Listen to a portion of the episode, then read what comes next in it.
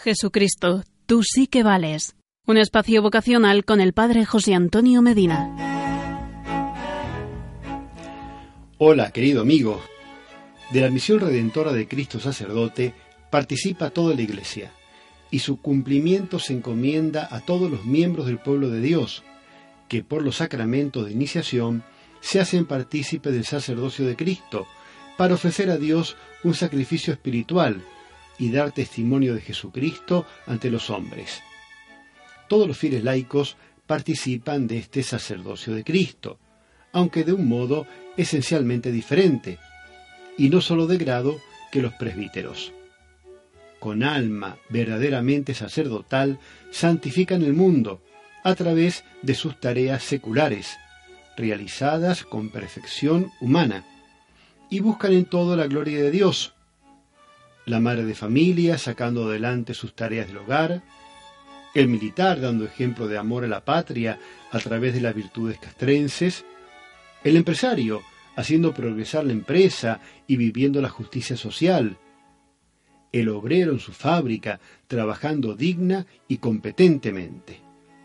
Todos, reparando por los pecados que cada día se cometen en el mundo, ofreciendo en la Santa Misa sus vidas y sus trabajos diarios. Los sacerdotes hemos sido llamados por Dios no para estar separados ni del pueblo mismo ni de hombre alguno, sino para consagrarnos totalmente a la obra para la que el Señor nos llama.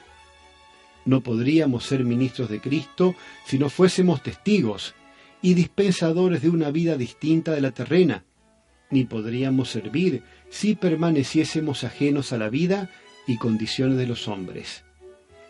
El sacerdote ha sido entresacado de entre los hombres para ser investido de una dignidad que causa asombro a los mismos ángeles, y nuevamente devuelto a los hombres para servirles especialmente en lo que mira Dios, con una misión peculiar y única de salvación. El sacerdote hace en muchas circunstancias las veces de Cristo en la tierra. Tiene los poderes de Cristo para perdonar los pecados, enseña el camino del cielo y sobre todo presta su voz y sus manos a Cristo en el momento sublime de la Santa Misa. En el sacrificio del altar consagra in persona Christi, haciendo las veces de Cristo.